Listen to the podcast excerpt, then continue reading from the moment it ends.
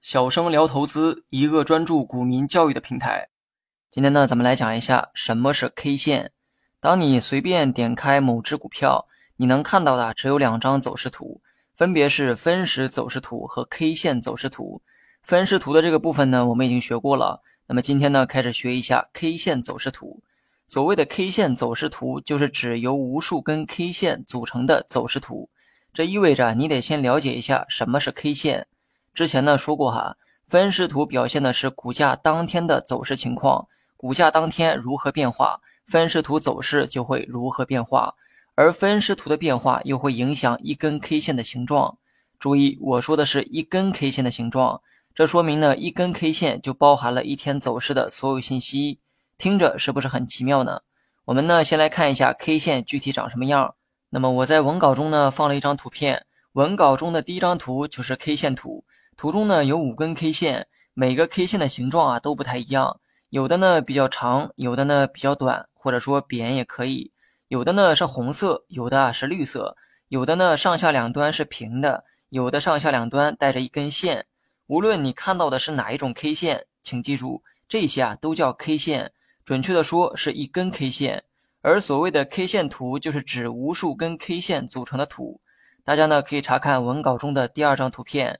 这张图呢就是 K 线走势图，你呀可以把这个图片放大，你会发现这张图呢就是由无数根 K 线组成的，而每一根 K 线的形状都不太一样，这是因为股价每天的走势也不一样。如果说某两根 K 线长得一模一样，这说明呢这两天的股价走势也极其的相似。很多人呢也看到 K 线图上还有很多花花绿绿的线条，如图三所示的那样，这些线条啊是 K 线图中的均价线。这些呢，我们日后再讲。今天呢，只讲 K 线。K 线图呢，还有另外一个名字，叫做蜡烛图，因为一根 K 线啊，长得非常像一根蜡烛。那么 K 线呢，最早起源自日本的德川幕府时代，是日本的一位粮食商人为了记录当时的大米价格而发明的。后来呢，因为这种统计方法简单直观，一根 K 线呢就富含了很多的信息。后来呢，被广泛用于股票和期货市场。这个呢，就是 K 线的起源。所以说，K 线说白了就是一种统计方法，或者说所有的技术指标都是一种统计方法。